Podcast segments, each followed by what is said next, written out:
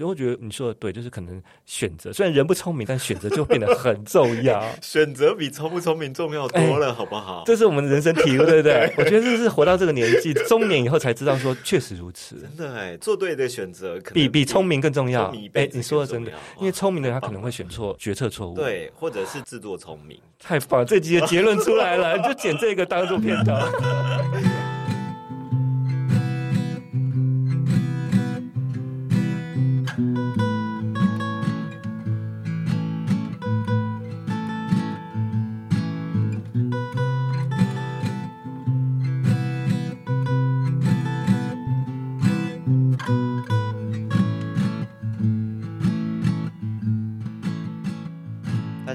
欢迎收听美好生活提案所 Plus，我是东龙。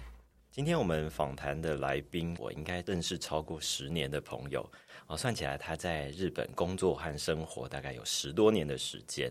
那今天邀请他来节目，和我们分享在疫情解封之后，他最新的出版《东京男子布屋》这本书里面，可以看到他一点一滴建构起美好生活的样貌。他就是现在住在。东京公寓里的张维忠，Hello，东龙好，欢迎维忠，好久不见，是。是，看到这本书还是会有一点，其中有一些你应该说是到日本的一些经历脉络这样子，对对对对。对，所以我就想说，哎，我们大概是什么时候认识的？然后从二零一二年的时候，那时候有一个地下联运哦，对耶，有一个半日，那次那一次是第一次见见面，那耳闻你很久了，对啊，因为其实我二零零八年。去东京的时候，就靠着您的大作，你可能是出版界的前辈。嗯，那是，但是我那时候对于东京其实啊，尤其是设计这个领域是不熟的。是，虽然是好啊，常常会去玩，但是对于设计啊或建筑这个领域是不熟，美术馆我都不太熟。所以那个时候就想说，哎，开始住在东京，应该要去一些地方，让自己比较有涵养一点，文化深沉一点，对吧？不用了，你已经够有文化。就就就拿着这个东农的书开始介绍美术馆的，其实是我在第一年是靠着。你认识了东京，然后才认识之后才认识你本人，这样子是是是是，嗯，那时候地下联对对对对，已经十年的时间，很快。然后一三年的时候，我们在富邦有一个东京小事精神，哎，对，分享东京有一些什么很细节的地方，对。然后一直到一八年的时候，那时候在录广播，就是。当时出版《东京小路乱撞》，嗯嗯嗯，对，然后后来未来是开了嘛，你还帮我做推荐的，有一有一次去，就一九年的时候，你就跟我们在未来是办一个东京的日常与非日常，嗯嗯嗯。对，所以一直到现在有点人生的跑马灯。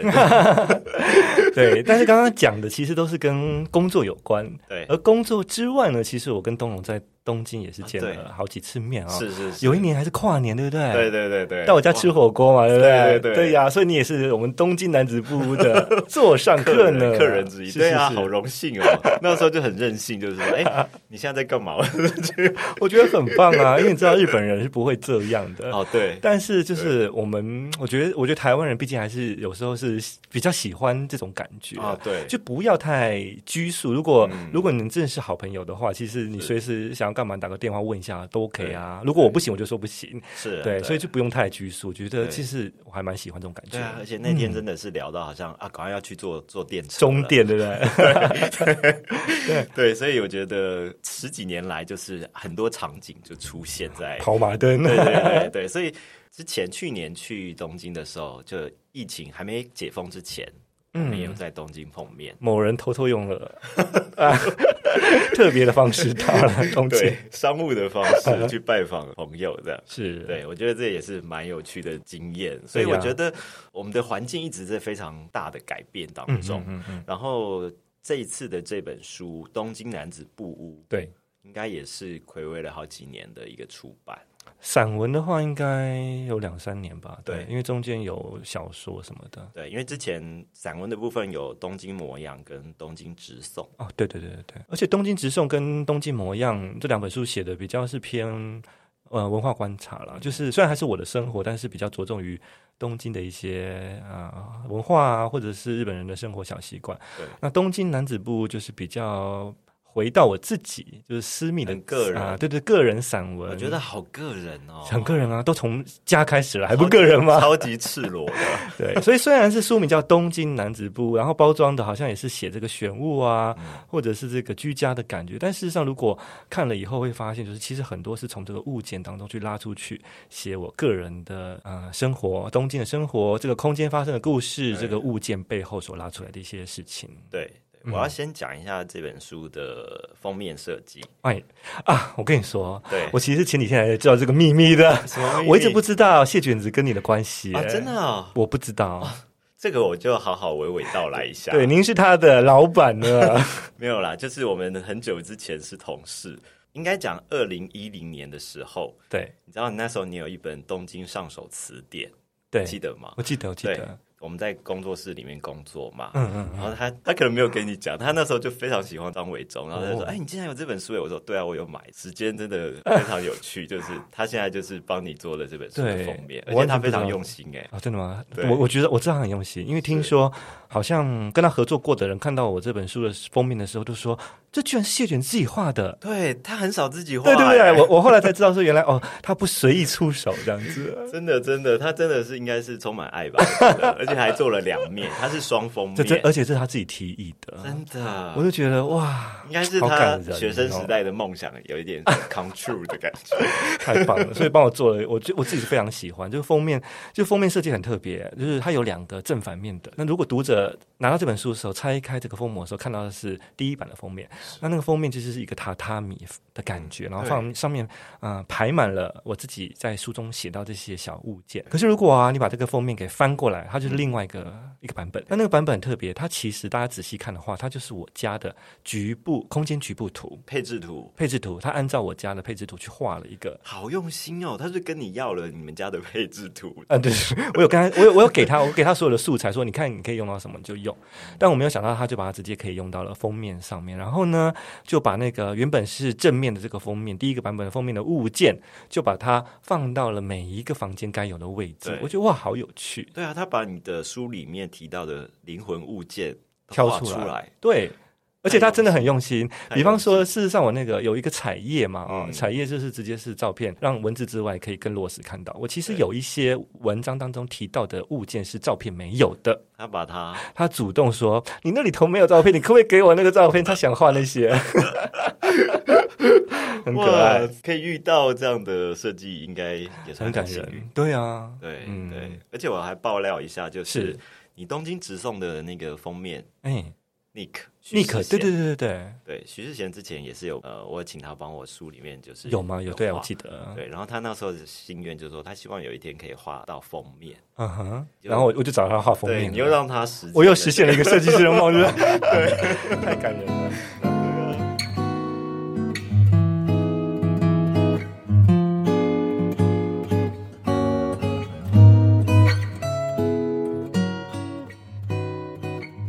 书《东京男子部》，你刚刚有稍微提到了，对，但我自己真的蛮喜欢读你的散文，我觉得是一个享受。嗯，我觉得很厉害，就是说，在这些我们看似平凡的事物里面，你就可以把它变成非常美好的篇章。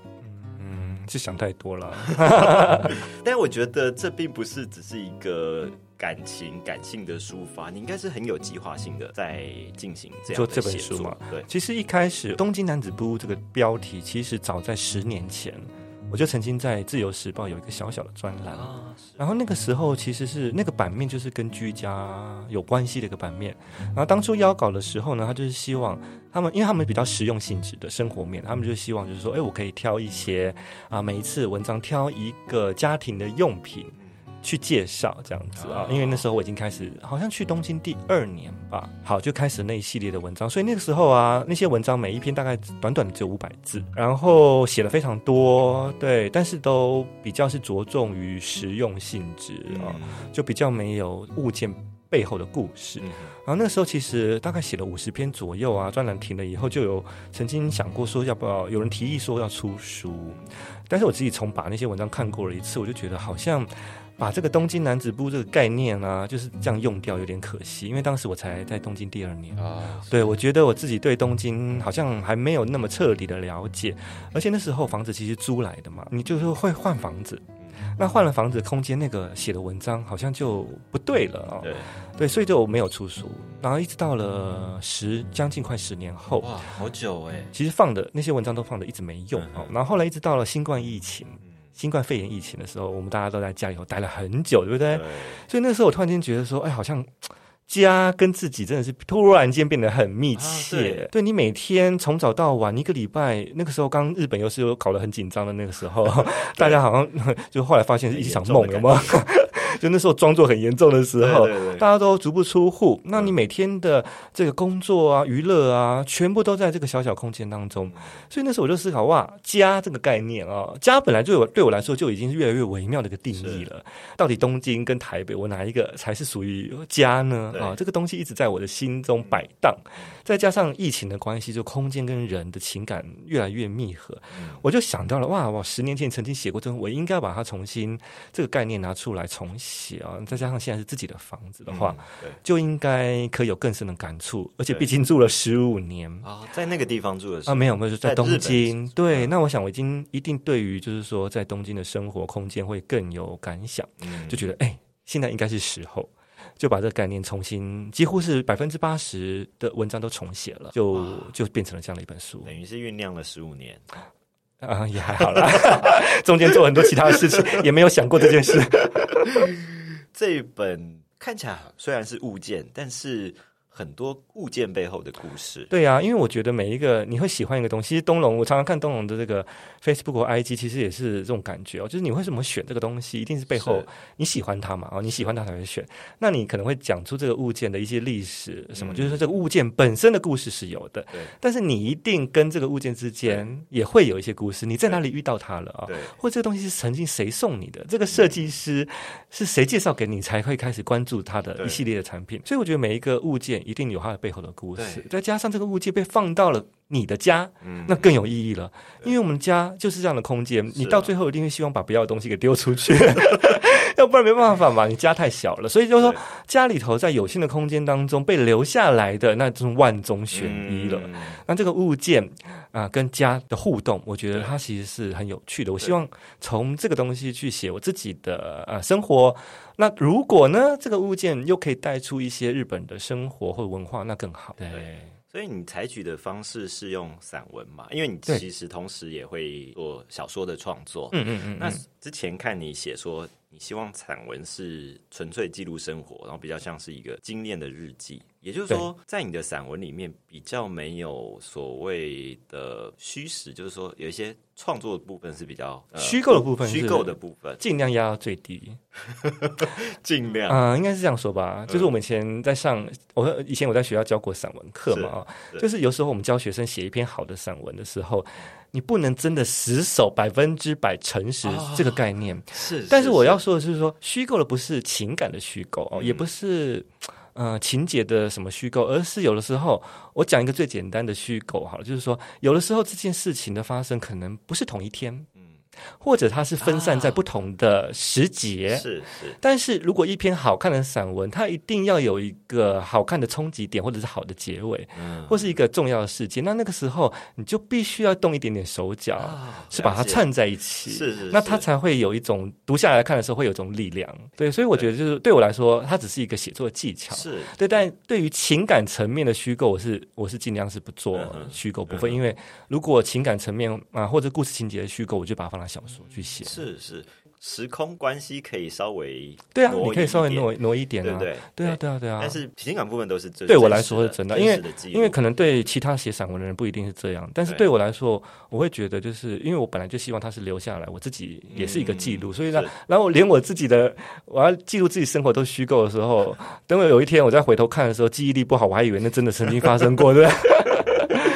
对啊，所以整个创作会花你非常多的时间嘛。呃，比方说，呃，散文的部分，其实比较幸运的是，可能有专栏嘛。对对，那那我就会固定，就是说，因为要交稿专栏，所以就是会整理一下。你会挤出一些说，到底这个月有什么事情可以记录啊？那你就会很仔细去看，在家里头自己闲逛，到底我还有哪一个物件没写过吗？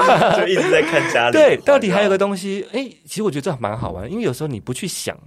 你不去想的时候，它就不会跑出来。对，对你一想就发现哦，原来比方说中中川正七的这个生肖桃偶，你不去注意的时候，你就把它放那边。可是你一注意的话，哇，我已经买了超过六个、七个了啊！那这就会会有一个感触，那它可能会牵动一些情绪，你就可以写出一篇散文。我觉得是这样了。那写小说的话，是之前我们也聊过嘛，就是可能自己是。比较想要说故事的时候，会想要写小说。如果说你可能是这本书的制作人或者是导演的话，嗯嗯，你会希望来看这本书的读者，你希望带给他一个什么样的感受？嗯，我觉得他可能要对生活是本来就是充满点好奇的人，对他会想要知道，就是说，哎，别人的生活怎么过？对，这种人是我希望。他可以来看一看，那那个时候他就会发现说，哦，原来可能跟自己有不一样的人在过这样的生活，那或者是他也会发现说，啊，原来，嗯，这个世界上他可能觉得没有人认同他，他可能觉得他喜欢这个东西有点怪，为什么大家都不理解他？就发现有一个更怪叫张伟忠，哦，他也他会做这种奇怪的事情，有吗？对，然后每天这个喷地毯，这个消消毒地毯的时候，还会觉得说辛苦了，地毯每天被人踩，真是怪怪的想法，拧人化的，对对对对，说不定也有人这样的人，他过去跟朋友聊天的时候，别人说你有病。啊，发现说还好，我有同伴，就是张维忠啊，这是一种人。那另外一种人就是他可能觉得自己在这个城市生活有点无聊，他一天到晚觉得说在国外生活比较好，去到哪一个地方比较好。但可能看完这本书，你就会发现，就是说，其实虽然是写的东京男子部有东京这个字眼，但你会发现，嗯，好像其实如果啊，你换到另外一个城市，但是如果你保持了像。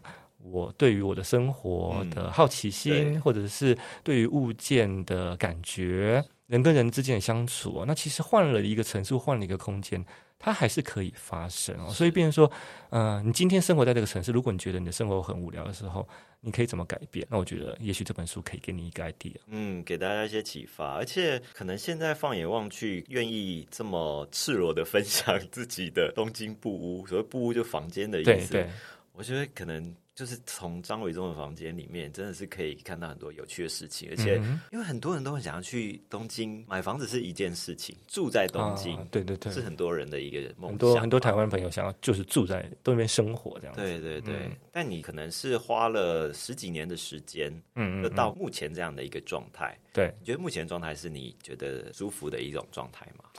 我我还蛮我懂得惜福。我觉得我从小到大都不是一个很会念书的人哦，没有，真的，我跟你说真的，不会念书你也念了很多，所以我才说我是一个励志的样板啊，就连我都可以这样，就是说好像过得好像还可以啊。我跟你说，我真的从小功课都非常烂。我就是，我不知道你应该跟我同年代的话，我们以前坐的位置都是按照成绩排吧。我就是永远坐在最烂的边边啊。成绩好，邻坐在第一中间那一排嘛。我永远都是靠墙壁，但我很开心，因为那个置物柜都在旁边，很方便，东西就可以拿着。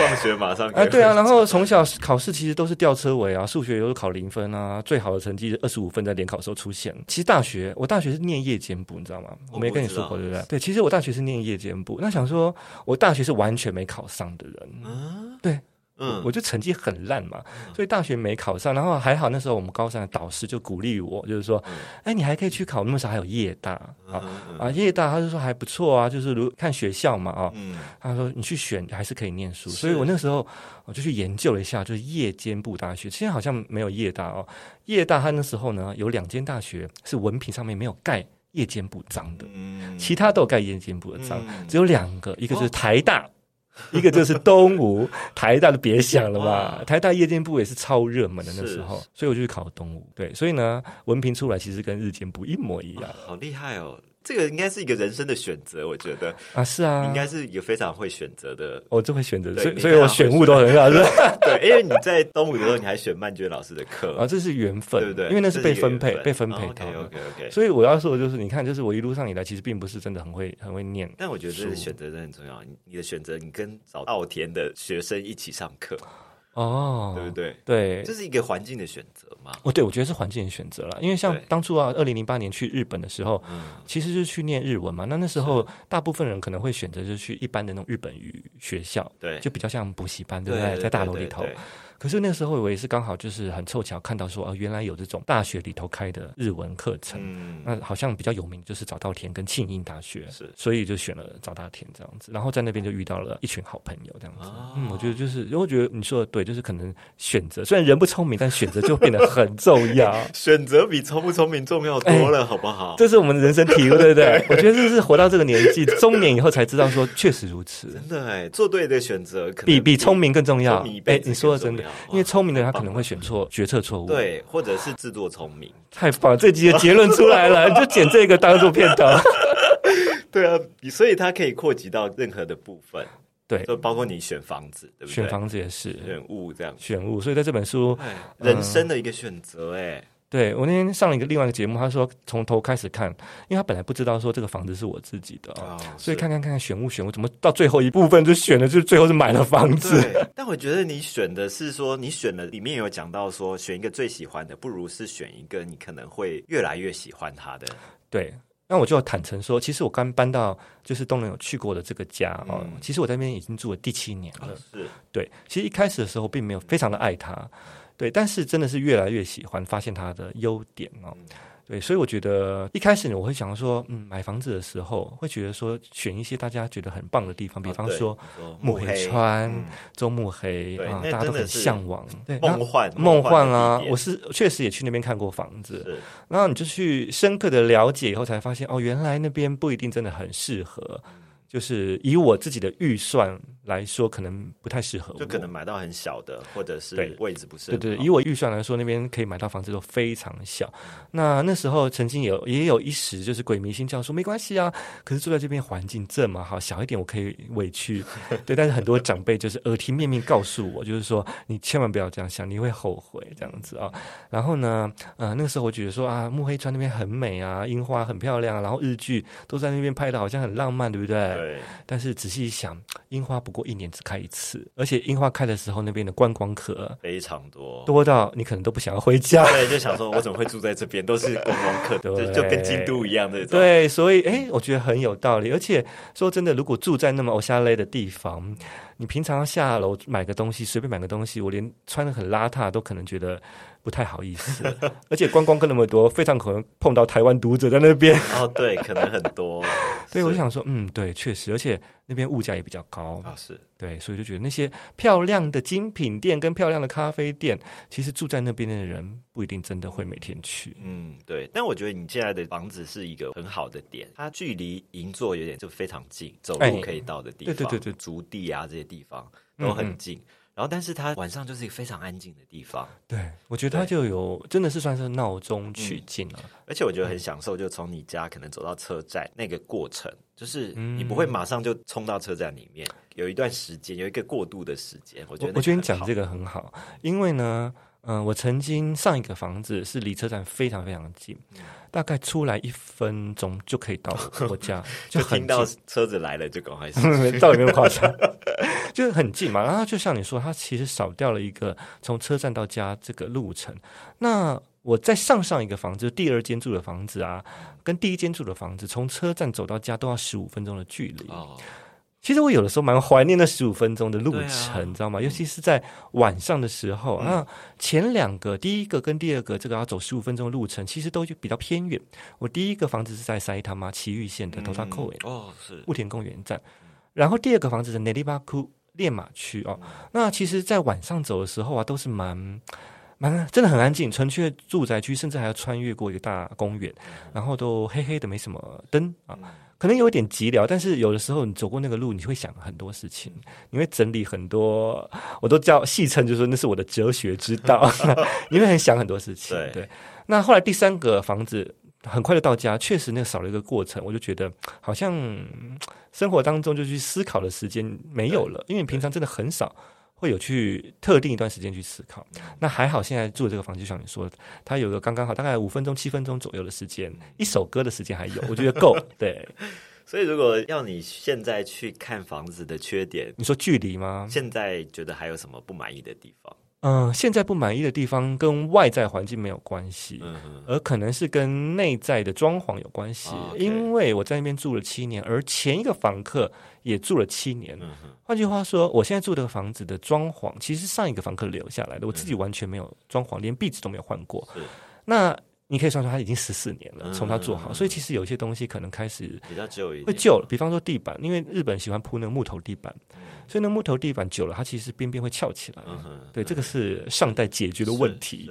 对，但是我觉得差不多啊，因为你现在大家也可以就是换一下壁纸或者换一个地板，可以。但是我觉得好麻烦，我觉得我家里的东西 哦，今天今天请人来弄，就要把它东西清光，光想到这狗就不敢继续想下去了。但是我觉得你维持的很很好，就跟我之前前几年去看的时候，几乎没有什么太大的改变，就是嗯嗯嗯。很多人住久了，东西就会越来越多啊！啊，对，这个我是真的是自己耳提面命，就是告诫自己千万不要这样。房子的大小到底多大多小是合理？你自己的定义是你自己的想法？我自己想法是，他永远没有够的一天啦。像我现在虽然有两个房间，那我以前是只有一个房间，我就觉得说有两个房间比较好。因为就是家人来可以住那边，那以前来的话，我们都是在同一个房间生活，对，那打地铺什么的，然后我连写稿都是在同一个空间，那就是有点辛苦。比方说家人还没起床前，我就要比他们更早起来，他们可能七点钟起来，我可能不到六点我就要先起来赶稿子，等他们起来，因为只要他们一起来，我就不方便写稿子，是就是这样类似这种状况。后来有两个房间，现在那他们来虽然有空间住了，但是嗯，我更理想的是。嗯，我有一间房间是我的卧房，然后呢，把我工作的电脑桌是从我的卧房给迁出来。对，那是不是需要第三个房间？因为因为我把了电脑桌放到了现在那个榻榻米房的话，那会是一样的状况，不能工作。对对对对，好了，三个三个房间好了。你说希望有三个房间，对对对，然后三个又希望有四个，是不是？但你刚刚讲到一件事情，我觉得你是一个自律性非常高的人。嗯嗯嗯，这个自律性是学生时代就养成吗？你说写稿吗？对啊，比方说六点，那不然你怎么办？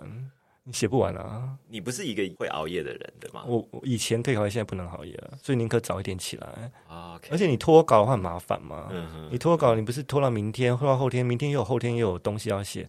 那就拖到太忙了，而且很多 稿子，还有公还有我们公司的一些采访稿对啊，就零零总总加起来就就有点讨厌。是，嗯嗯，所以现在的生活步调跟节奏，我们讲说，因为疫情大概空了两三年的时间，对你的生活，我觉得有非常大的改变。有主要是因为每个月以前每个月都会有人从台湾来，可能住在你家或者去拜访你，对对对之类的。对，那你觉得这两年三年？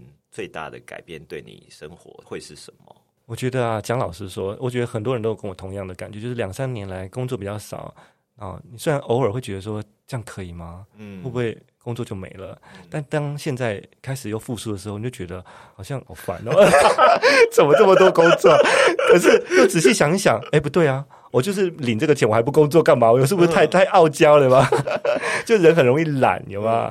对，这是是这个是实际层面是这样啊。但是回到就是说，呃，空间，我觉得确实因为历经了这个疫情，我会对于就是说住家，我在这个环境当中可以带给我怎么样子的一个舒服感哦。我觉得变得会，我会更在乎这个事情。所以就是说，比方说在疫情的期间，书中也有提到的，就是我会去思考。啊，当我无法出国的时候，当我被限制在一个空间的时候，我要怎么样去让这个空间好像透过一些东西，你就可以神游出去？嗯，比方说这个香氛蜡烛啊，或精油或线香哦。对，所以我就会去挑一些线香，可能是比方说这个薰玉堂的线香，它是用京都的各个的地方去做这个香味的概念。嗯，那我觉得很棒啊。当你当你想要一种感觉，比如说夏天的时候，你就挑一个这个清水寺瀑布的线香去去去点燃它，那就觉得工作也许很忙，你会觉得说好像神游到了另外一个地方。嗯，那比方说，哎，我没办法去泰国的时候呢，哎，就可以在这个家里头用无印良品的精油去点这个。香茅草，嗯，就觉得好像到了另外一个空间。我会去思考，呃，怎么样让自己的生活不会被困在一个地方？对，然后还有就是，呃，增加自己的娱乐设施啊。比方说，你会去想说，哎，我既然都住在这边了，我追剧，每天拿着手机追剧，也太辛苦了吧？是不是可以有更好的享受呢？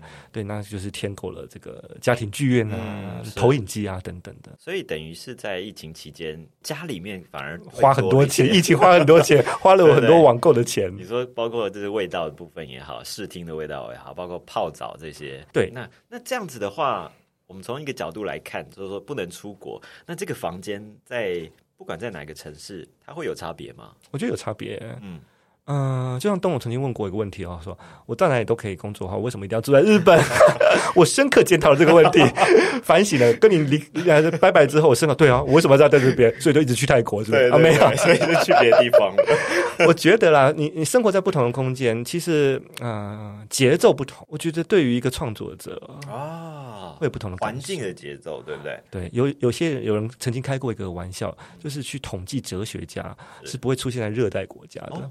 太热，没有心思去啊！对对对对对，大部分在寒带国家，不知道是真的还是假的啊。但我要说的就是这样子，就是比方说日本，它的生活节奏啊，它可能呃对我来说就是比较慢的啊，比较好像很多事情。都像它的空气一样很清澈啊，你比较容易在一个寒冷的环境当中去看见更多。比方说富士山，可能是在寒冷季节看得更清楚。我觉得从这，比方说这样子感觉，我在日本很多的感触是这样的：四季很清楚，不同季节有不同的花，你走在路上就会看到不同的花。我觉得对于我们这样的创作者而言是敏感的时候，你会有对于那个时间的流动。更有感觉，那我相信那个对于创作是有帮助的。我如果是选择住在长期住在曼谷，那我觉得是完全不一样的一种心情状态。所以，可能嗯，对于我目前来说，可能住在日本，也许是我还喜欢，但未来不一定。对，因为我有看到你讲到，比方说大楼在拉皮的时候，后来那个外面那些钢架都撤掉之后，嗯嗯嗯，它在光里面。然后看到一个东京的蓝天，嗯，这个我觉得像之前我有问过叮咚，就是摄影师，然后他问他说，这到底在日本拍照跟在台湾拍照有什么不一样？他说因为纬度的关系。对我听过很多人这样说，摄影师说拍出来光线不一样，光线不一样，对，纬度纬度不同，光线不一样，光线里头浮游的粒子也不同。对，这个真的很神奇，就是为什么大家就想要去往日本跑，往东京跑？那可能就是这种。不一定你可以说出他的那种巨细靡遗的原因，但是你的感受就会很不好。对啊，而且因为东京基本上日本人的民族是比较在意细节的嘛，对，所以啊，就我现在的年龄层状况的话，还是比较喜欢看，就是注意到很多细的部分，或者是嗯，比方说我也喜欢呃看一些有设计感的东西。那我觉得东京可能对我来说现阶段是好的生活环境。那如果这样讲的话。细节这个部分会让你一旦体验过后就回不去了吗？嗯，我觉得有些回不去，但有时候会反而反过来思考，我有需要那么在意这些细节吗？但我说的这个细节不一定是物品物件的细节，而是人性，人跟人的相处。啊，我觉得我住在东京住了十五年，虽然我也养成了一些日本人的好习惯，就是人际关系可能很有礼貌，或者是注重一些流程序流程做事情。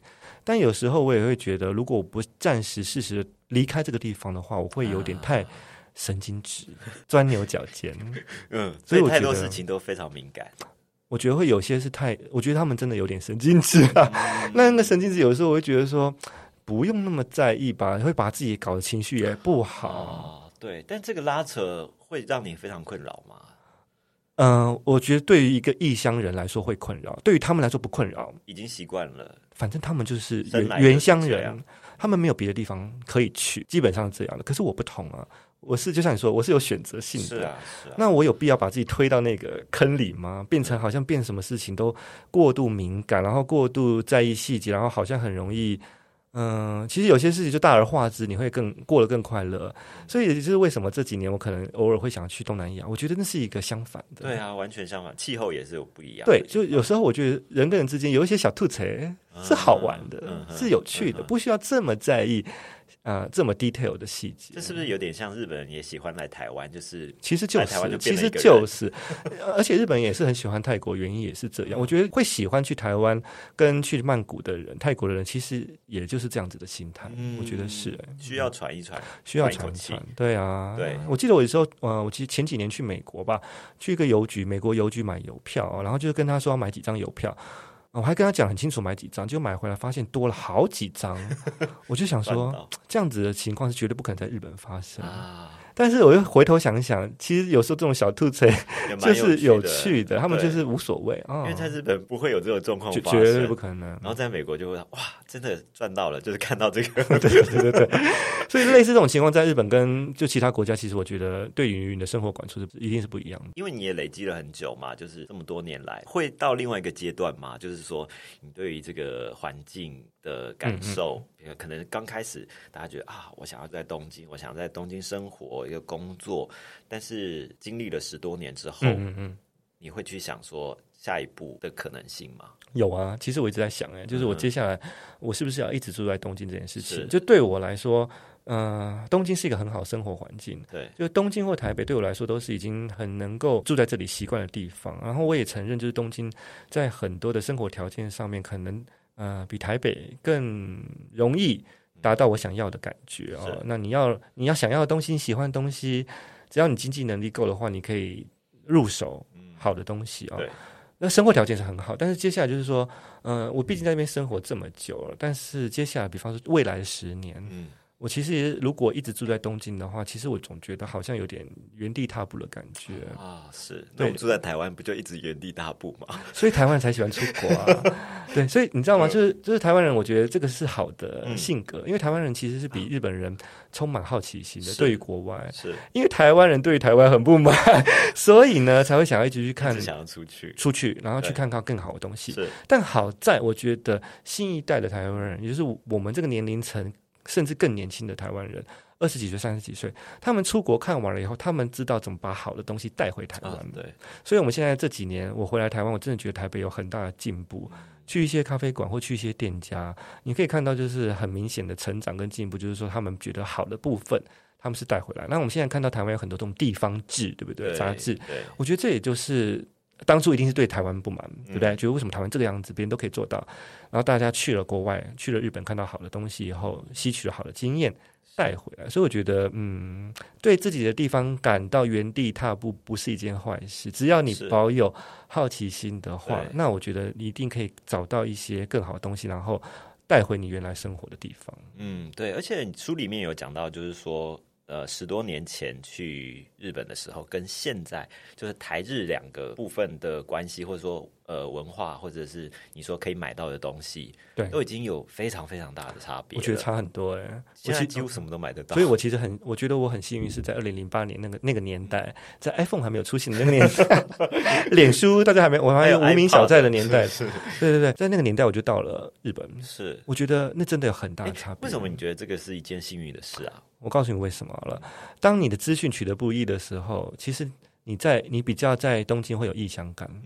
对，呃，当你当你的当你没有 iPhone 的时候，你其实很难立刻在任何状况都联络到熟悉的人，嗯，来帮忙你解决你的问题。是，呃，你没有 SNS 这些 Line 这些东西，所以他基本上你要联络到你在台湾的亲朋好友是需要一点力气的。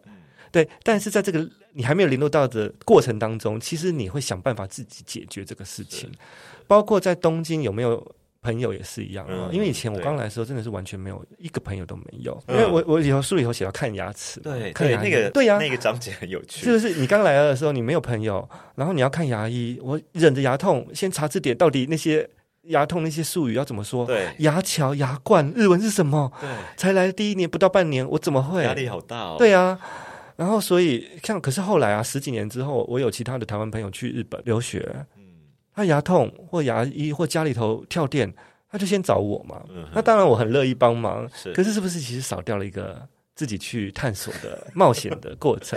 是。对，所以我觉得就是我会用 iPhone，或者是就是联系联系对方是不是方便，作为一个时代的划分啊，是 对啊，所以啊，我就是那时候来，我觉得很幸运，就是啊，通讯没那么方便，然后那个时候跟家里头联络还要打 Skype 电话的啊，对啊，所以那个年代我觉得孤寂感多一点，嗯嗯，那对于一个写作者而言，孤寂感是必须的，就是会让你。去思考更多事情。对，可是我觉得现在真的是台湾人太多了，在东京。以前想吃一碗豆花吃不到，那个思乡的情绪真的很浓厚。可是现在豆花太多了，东京。那你也困扰吗？没有，我是觉得说可以吃到豆花，当然很开心。但是就是说，如果我是现在这个年代去东京的话，啊，感觉不同，可能跟可能早我们二十三十年去日本的又会一定一定不一样。对对啊，所以我反而会觉得，就像你刚说的，就是未来我在思考居住，我是不是一直要待在这个地方？其实我就会想，我就会想到这个问题。我觉得我好像在需要一个更不是那么更多刺激、更多我不是那么方便的地方。对，嗯。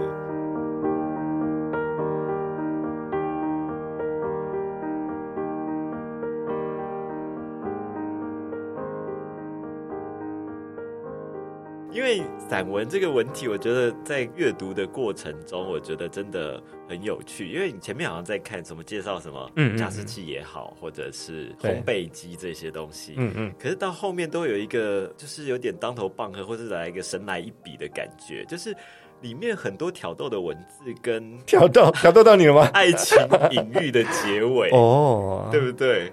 就是好像写的很模糊，对对对，我都没有把事，我都没有把事情交代的很清楚，对对对，但是你把我的感触都写出来了，对对对，我觉得那个看到那边是非常过瘾的，大家一定要买书来看，你才可以看到，你在网络上是看不到这些东西的。比方说，真的哪哪一句话你最有感触？蛮有趣的，比方说，该丢掉的伞，该散的就该散，是。对对，这是一个，也是一个记录吧。这是当然啦，情感的记忆，而且这还没办法翻译呢。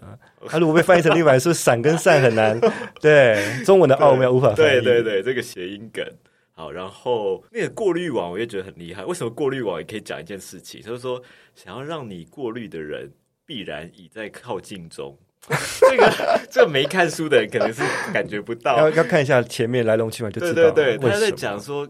就是有一些想要让你过滤，过滤是指过滤你的可能是忧伤，嗯，生活上面不愉快，对，那个人，就你可能找不到，但是好了，你就是要看这本书，你就知道为什么过滤网会写到一个。然后印象最深刻应该是说什么，这个实在有点太甜了，就是说，我觉得我的屁股被你家的电毯粘住。是，这太浪漫了吧？我觉得，对我就想说，到底是哪一家电台啦？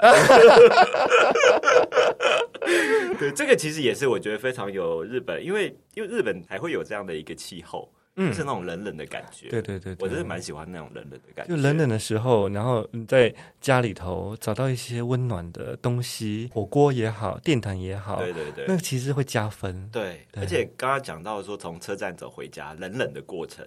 就是我也觉得也是有让我们家思虑清明的感觉，就是是会想说啊，好像这个过程是很舒服的，但是回到家，哎，又变成一个很温暖的状况。对对对对对，我觉得这种文体真的只能在散文跟在书里面可以看得到。而且我们非常贴心，就是我们的字体放很大啊。我要讲的，我要讲的是对，因为我还特别看了这一次的那个排版，然后发现说，哎，排版跟之前的人都一样啊。但是这次看起来的为什么特别舒服？就是他们字也放大了。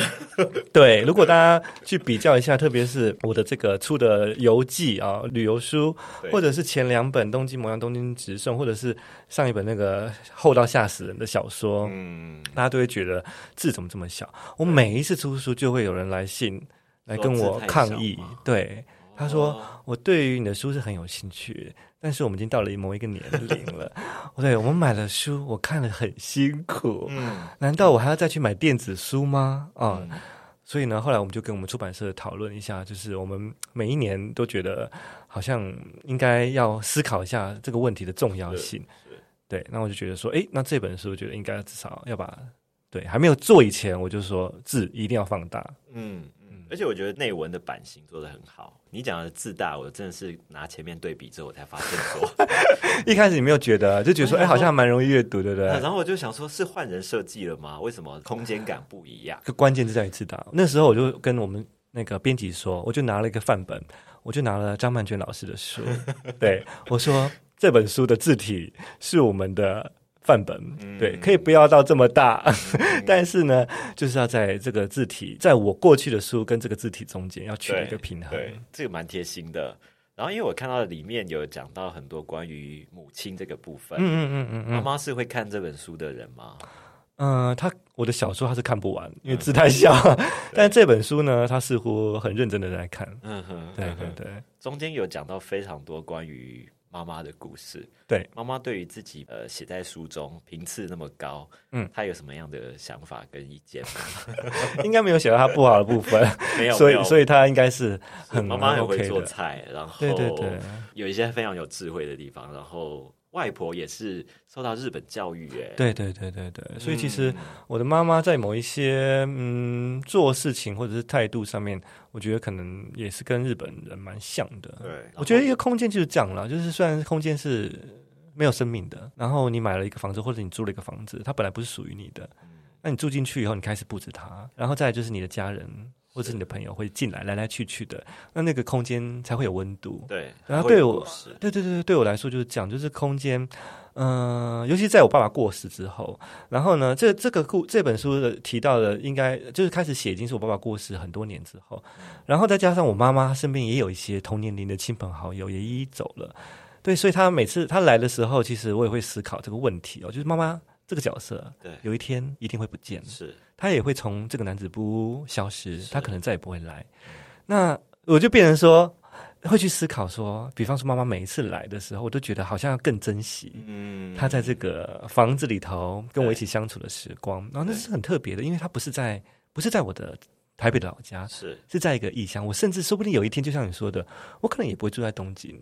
对，说不定这个房子有一天我也把它处理掉。对对，所以这在这在这个东京男子部所发生一切的回忆记忆，嗯嗯嗯我就觉得我好像要要想要把它特别记录下来，所以才会觉得说，呃，想写一本这样的书。是是，等于是用这本书把这个房间做一个对，然一后阶段的发生的故事，包括我们你也认识了我的朋友小玉，小玉小玉 他也出场了是几次一一直出场。你要知道小玉她写到的时候是还没有决定要离开日本，小玉真的是也是一个人生跑马灯，对啊，我知道你知道吗？我写火锅的那一篇开始，我当初写火锅写完那一篇的时候，是小玉还没有决定她要回台湾的，所以后来出书的时候，他已经回去了。所以那篇文章是因为他回去之后又重新改了一下。啊，小玉二进二出，然后我最早认识是小玉二零零七零八年的时候，嗯嗯嗯然后因为这样子，我才跟韦忠有直接的连上线，哎对对他是我们共同的朋友，对对对，没想到上次我们是用他的对对对对对，就是他留下来的果子。所以你看是不是？就是我觉得很有趣，就是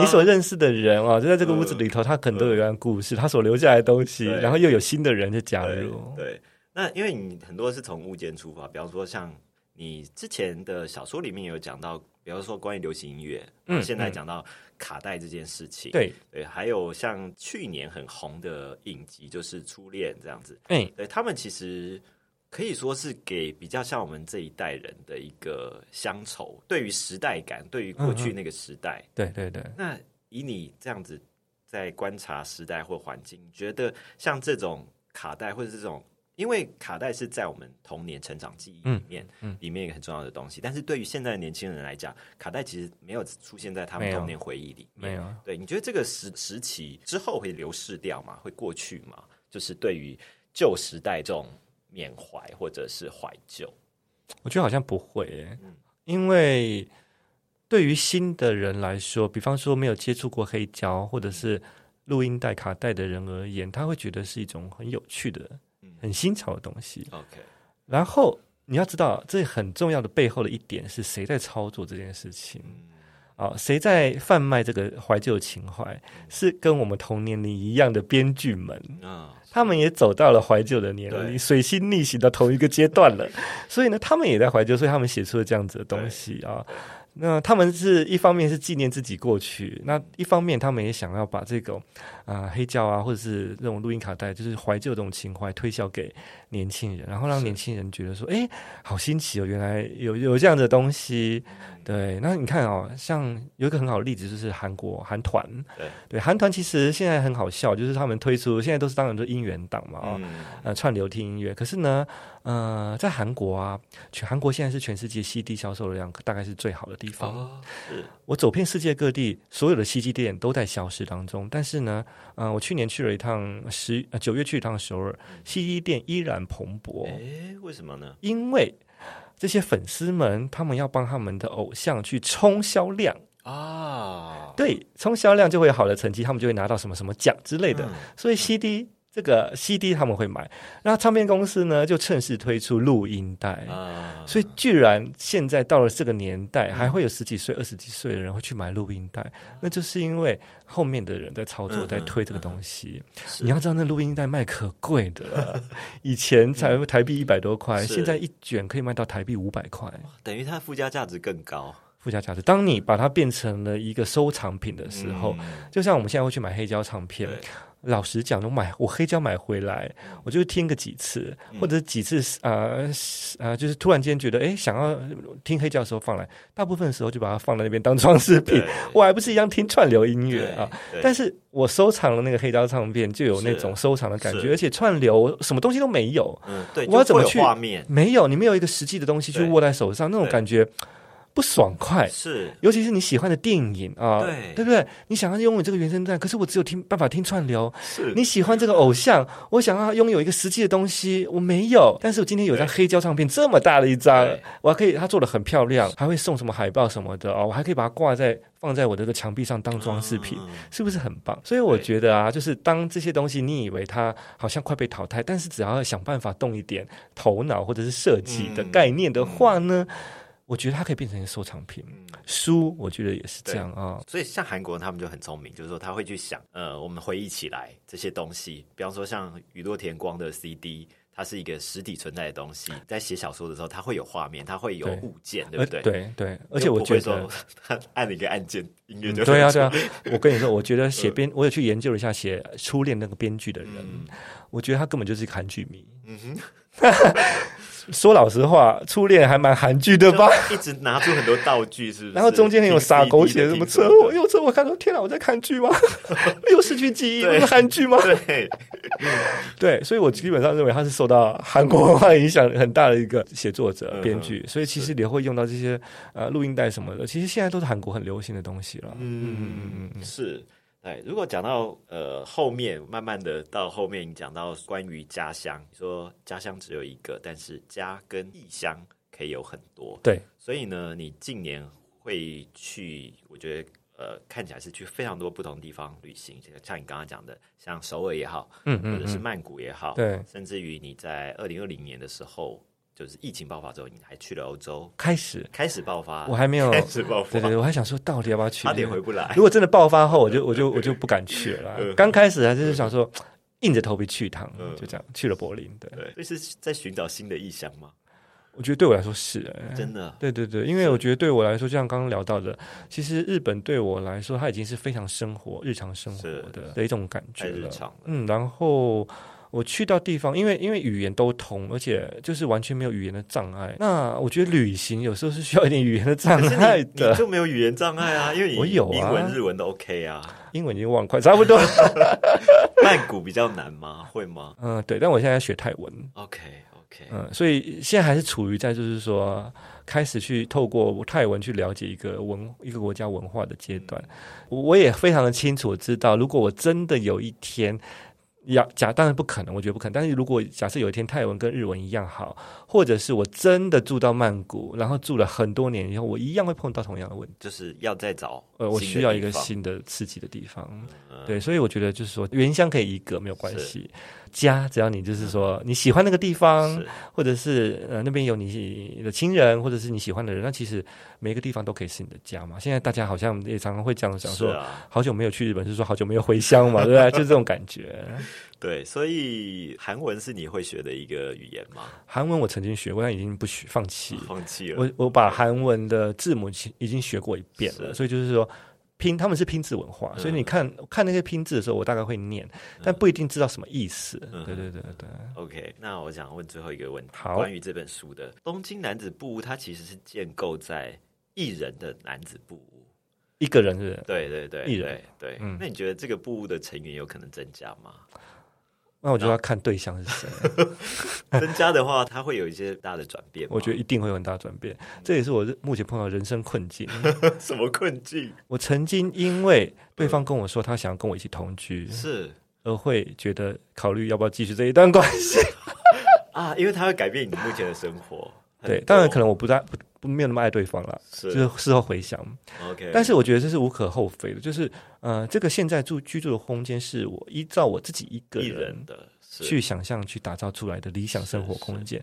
当我要容纳另外一个人进来的时候，他一定要有改变，一定会被改变。嗯对，那就是要看我愿意为这个人改变到什么地步了。就是那个人变得很重要了。是是是，对，你对这件事情会会有期待吗我没有期待，但我抱着开放式的想法。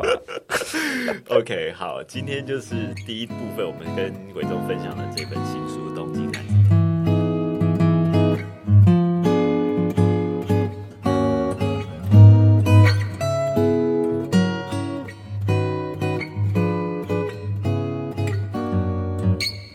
一开始有讲到，就是关于二零一二年东京半日，你也是很快，你在去年十二月的时候，就是二零二二年十二月的时候，嗯嗯嗯嗯，你就把这本应该算是就是好几年前的书，重新更新新版，对对对对，。中间有一个就是 脱胎换骨的东哦对京，他原来哎，现在东龙手上这个版本是最早的版本，是刚好十年前出版的。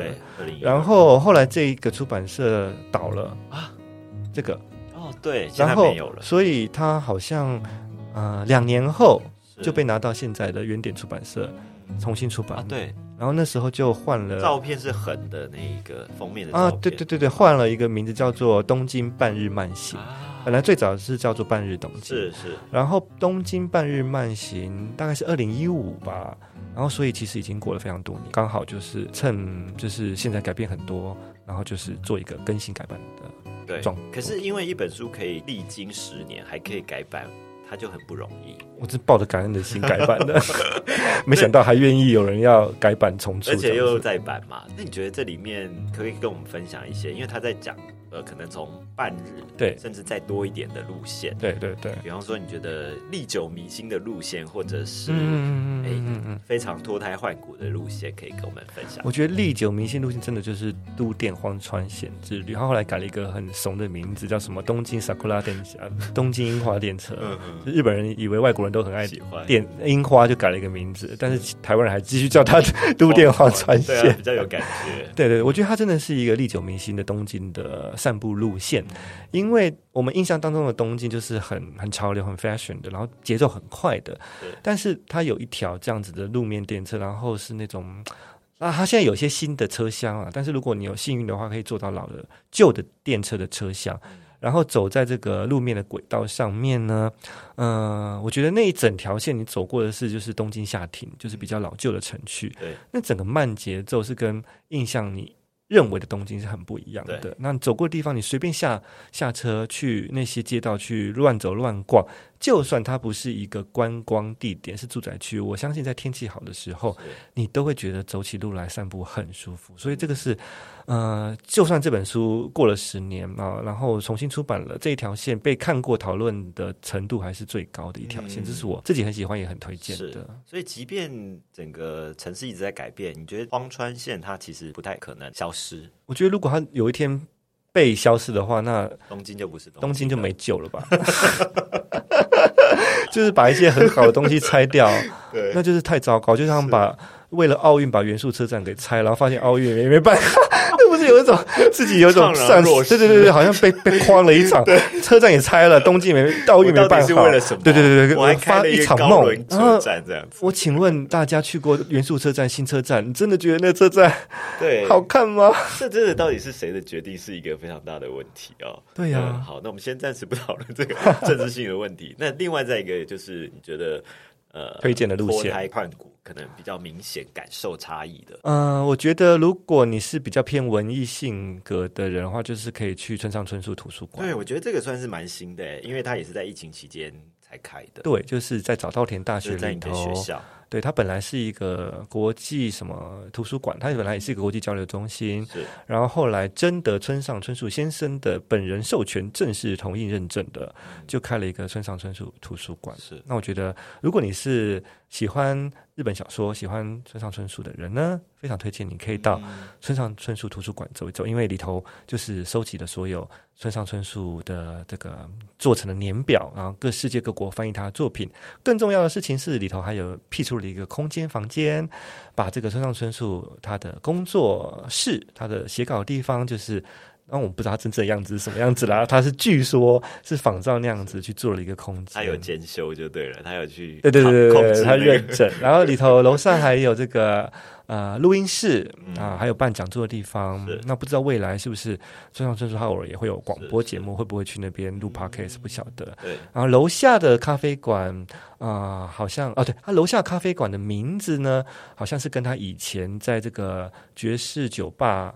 打工的名字是一样的一个咖啡馆啊，所以我觉得那个空间对于喜欢村上春树的人很重要。那你当然还可以去逛他的校园。然后我书里头在《东京半日慢行》书里头有提到，呃，有一整条的村上春树的散步路线，你还可以去啊饭田桥啊，饭田桥从饭田桥散步到四谷。那那条路线的那个在神田川的河岸上面的一个土台高台去散步，尤其是春天的时候，那个神田川。两边的樱花开，真的非常美。那那个是挪威森林的小说场景，对所以去这个地方还可以发现很多不同的散步路线。对对对，那那个村上春树图书馆是新的，是对对对，宝贵的资讯。然后，嗯，史努比博物馆，我个人的问题是，你你有去过吗？我没有去过，因为我觉得好像是不是有点远？对，有点远，真的要半日，是不是？它需要半日。对，我知道，因为你自己很喜欢史努比嘛，对对对。那你觉得推荐大家的那个点，就是你喜欢是？但是我跟你说，我里头又提到了我母亲了啊。哦，有妈妈。有，她去的时候是还不在这个新的地点，是前一个她本来是在六本木的临时的。对对对，对对对对。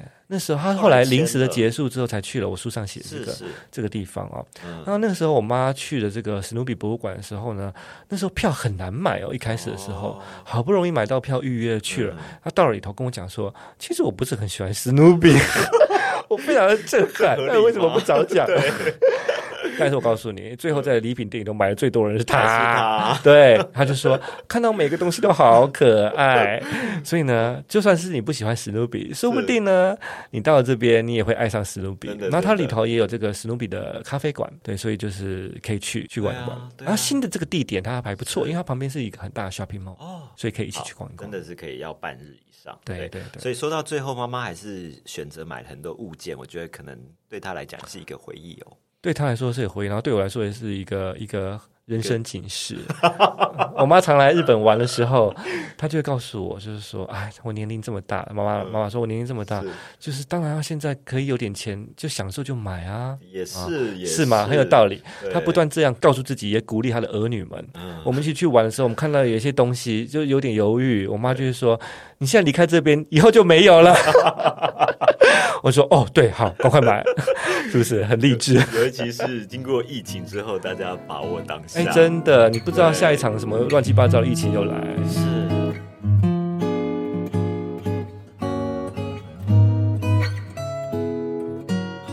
东京半日慢行，对，大家也要把握，不在这个时间买，什么时候买呢？因为马上就要出国了。对，你不买它可能会绝版。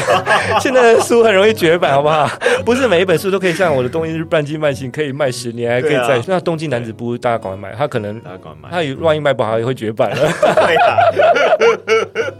好，所以今天非常谢谢伟忠回来台湾的时间，宝贵时间，然后来到我们的节目。那应该很快要回到日本。对对对对对，没错。对，就是一直回来回去就对了。这是其实这是我对最理想生活状态。是啊，是啊，嗯。谢谢东龙也期待下次赶快在东京再看到你。好谢谢谢谢。